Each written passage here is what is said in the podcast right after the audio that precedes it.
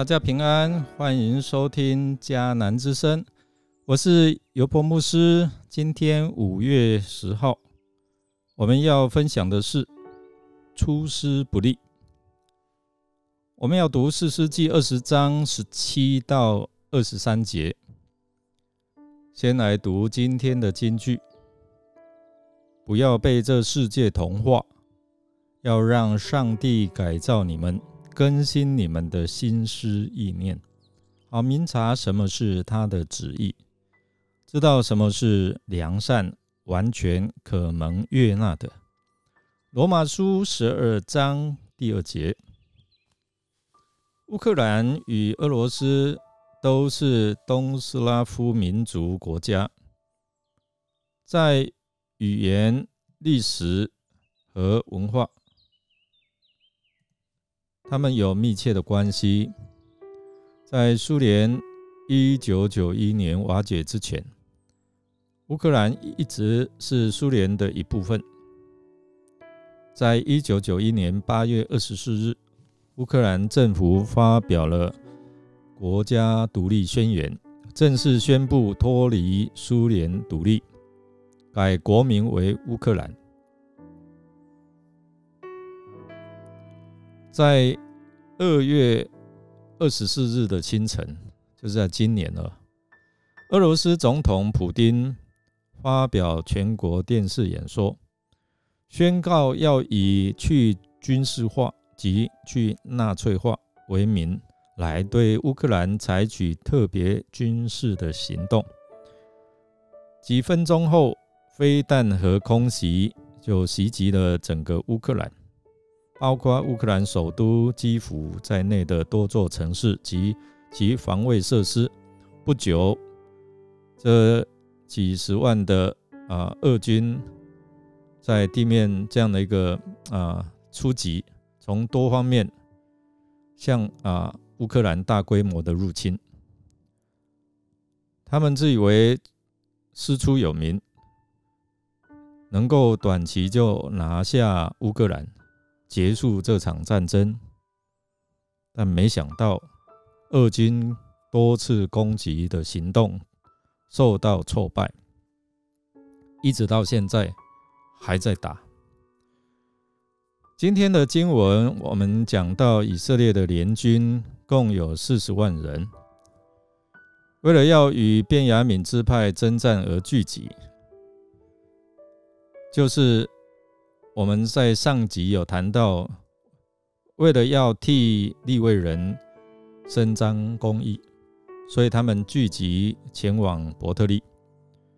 以色列在进攻迦南地的时候，他们首先要做的事就是先求问上主，可不可以打？这个上主就会给他们指引，可不可以，然后用什么样的方法跟策略来攻击。然而这次，他们想说，他们的四十万大军对付卞雅敏之派，应该稳操胜算，绰绰有余。所以他们就自行决定要对卞雅敏进行战争的攻击。这里我们看到一个出师不利的关键点：他们没有先求问上主，应该要如何处置卞雅敏人。而不是应该自己做好了决定要打仗后，才来到上主的面前求问他，然后让他背书。求问上主该派谁作为先锋部队，这是这次的求问嘛？哎，上主也回应他们，指明就是犹大支派。虽然这场啊战争哦，这个场面跟四世纪第一章的一一到二节好像有点类似哦，但其实征战的对象是不同的。当年要对付的是在地的迦南人，如今他们要攻打的对象是自己的手足。哎，以色列人假借上帝的名义，在愤怒之余使。这场战争能够师出有名，所以以色列众人先派犹大支派出战，结果却战败，有两万两千人战死。第一次与便雅悯支派的交战当中，以色列人竟然败给了便雅悯人。他们不是有求问上帝吗？不是上帝叫他们先派犹大支派出去应战吗？他们失败了，所以他们来到上帝的面前哀哭。圣经说，直到晚上，哭到晚上哦，哭到不行哦。他们求问上主：“我们该不该再去攻打我们的同胞便雅悯人呢？”上主回答：“该去啊。”于是以色列人得到鼓励，又在前一天布阵的地方来列阵。其实哦，上主想要的是什么？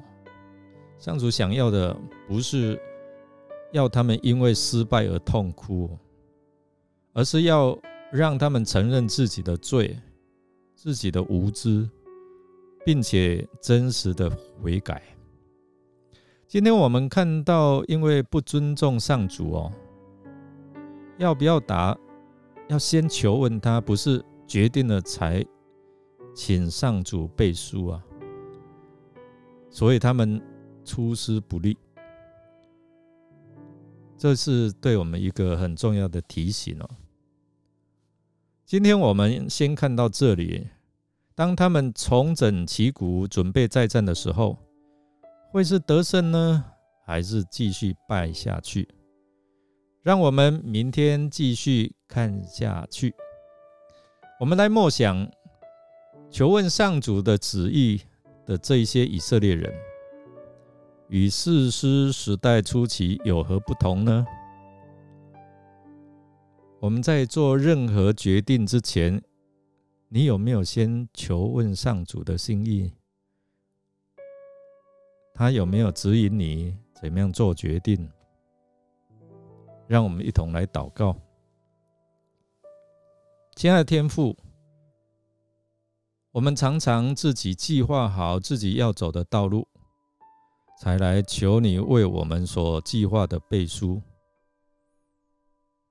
真的要求你赦免我们的无知、不尊主为大的罪。我们为自己轻率的行为向你认罪悔改，因为唯有你才能够指引我们正确的道路。我们要祈求圣灵教导我们，能够深切地反省，能够遵循天父上帝你的旨意。我们这样祷告。是奉靠主耶稣基督的圣名求，阿门。感谢您的收听。如果您喜欢我们的节目，欢迎订阅，并给我们鼓励与带导。我是尤伯牧师，祝福您一天都充满平安、健康、喜乐。我们下次再见哦。